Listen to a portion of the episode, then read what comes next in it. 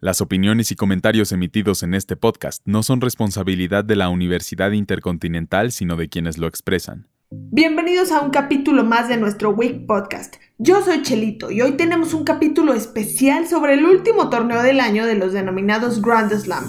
La temporada más importante del tenis ha terminado con las finales del US Open, el último de los torneos en orden cronológico después del Abierto de Australia, Roland Garros y Wimbledon, de los que ya hablamos. Y vaya que hubo varias sorpresas en territorio estadounidense. Pero antes de entrar de lleno a los resultados, que nos dejaron a varios muy impresionados, conozcamos un poco de la historia de este torneo. El US Open es junto con Wimbledon uno de los más antiguos torneos de tenis en su máximo nivel. Su sede actual está en Nueva York, en una de las instalaciones de un complejo deportivo llamado Billie Jean King National Tennis Center. Billie Jean King es una tenista estadounidense que rompió barreras, luchando por la equidad de salarios en el tenis. Tiene una historia digna de un capítulo especial. Un evento muy importante fue cuando venció a Bobby Rings en un partido que fue tan impresionante que ahora se le conoce como la batalla de los sexos. Y gracias a que en esta batalla Billie Jean salió victoriosa, los organizadores del US Open decidieron convertir este torneo en el primero que ofrecía un premio económico parejo para hombres y mujeres ahora podemos ver la razón de que el complejo deportivo que alberga un torneo tan importante lleve su nombre. Este deportivo cuenta con 22 pistas, siendo la de Arthur Ashe Stadium la principal, en honor al tenista afroamericano Arthur Ashe. Es el más importante estadio de tenis del mundo, y sus potentes reflectores permiten que se pueda jugar sin problemas durante la noche. La primera edición de este torneo se disputó en 1881, solamente cuatro años después que el primer campeonato de Wimbledon. Como dato, este es el único torneo de Grand Slam que se ha disputado en tres superficies diferentes.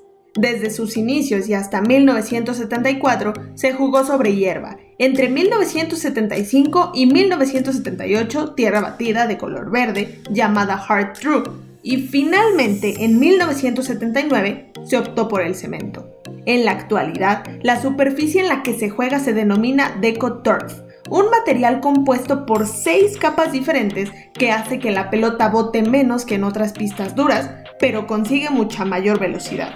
Este torneo ha sido dominado por los tenistas estadounidenses a lo largo de la historia.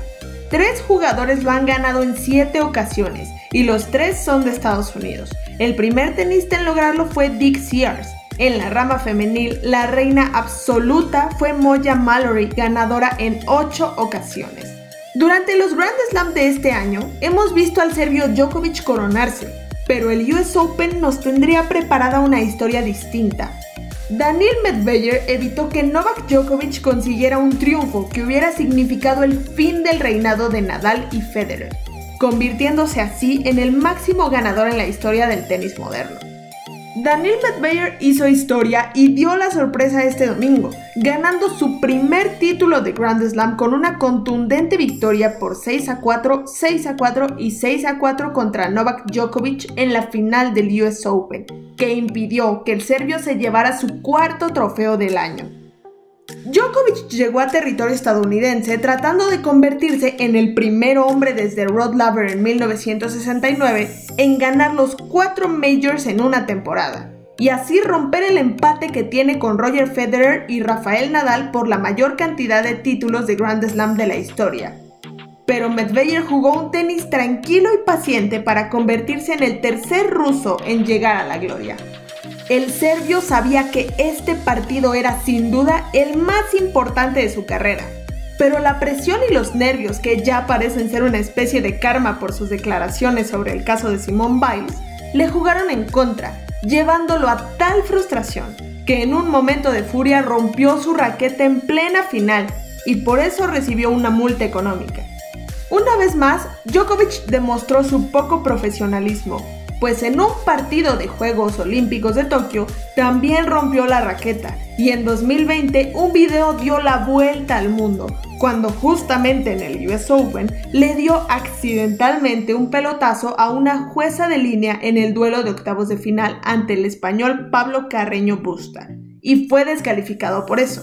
Después de golpearse varias veces las piernas con la raqueta, destruyó la raqueta contra el piso, acción que tuvo como consecuencia una multa de 5 mil dólares por conducta antideportiva, mientras que Medvedev levantaba su primer Grand Slam, que lo celebraría de una manera muy peculiar, pues se tiró al suelo de costado y permaneció inmóvil durante unos instantes.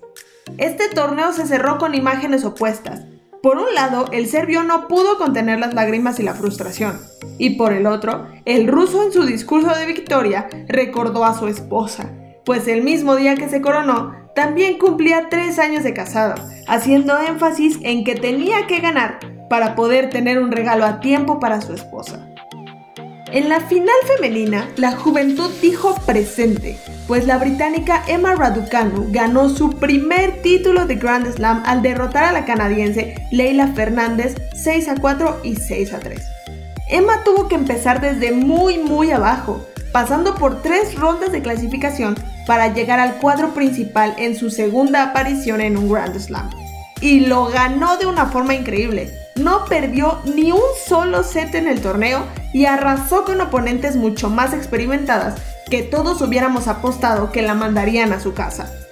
Su victoria es tan importante porque es ahora la ganadora de Grand Slam más joven desde que María Sharapova ganó en Wimbledon 2004.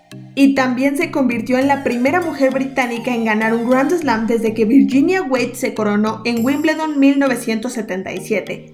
Su participación fue tan importante que su nombre se convirtió en tendencia en Reino Unido. Aumentó 363.800 seguidores en Twitter e incluso sus logros recibieron la aprobación real, y el duque y la duquesa de Cambridge enviaron sus mejores deseos. Sin duda, Emma estará en el radar de todos los aficionados del tenis en los siguientes años. En la categoría de dobles masculinos, Rajiv Ram y Joy Salisbury se consagraron como los nuevos campeones, venciendo a la dupla conformada por Jamie Murray y Bruno Suárez por 3 a 6, 6 a 2 y 6 a 2, para quedarse con su segundo trofeo de Grand Slam. En dobles femeninos, la australiana Samantha Stosur y la china Shang Shuai ganaron su undécimo partido consecutivo y se proclamaron campeonas al vencer por 6 a 3, 3 a 6 y 6 a 3 a la pareja conformada por las locales Coco Gauff y Katy McNally. Y finalmente el británico Joe Salisbury consiguió un doblete al ganar el título de dobles mixtos con la estadounidense Desiree Krafchick, un día después de ganar el título de dobles masculino con Rajiv Ram. La pareja venció a Marcelo Arevalo y a Juliana Olmos por 7-5 y 6-2. Así, Joe se convirtió en el primer jugador en ganar el título del US Open de dobles masculino y de dobles mixtos desde Bob Bryan en 2010.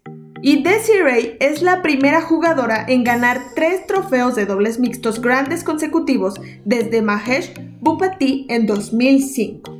Este torneo volvió a gozar del calor del público y de unas gradas repletas, sin restricciones de aforo. Solamente era obligatorio el certificado de vacunación para poder acceder al complejo. El público neoyorquino volvió a disfrutar del tenis, registrando 631.134 asistentes en las dos semanas del evento. Y así se baja el telón del tenis en su máximo nivel. Ahora toca esperar al abierto de Australia que será del 17 al 30 de enero de 2022.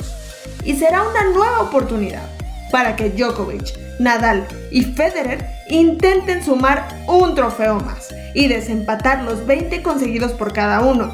Así que aún queda mucha historia por vivir. Muchas gracias por escuchar este capítulo. Recordamos que esto es un proyecto institucional de la Universidad Intercontinental por parte de la licenciatura en Comunicación Digital.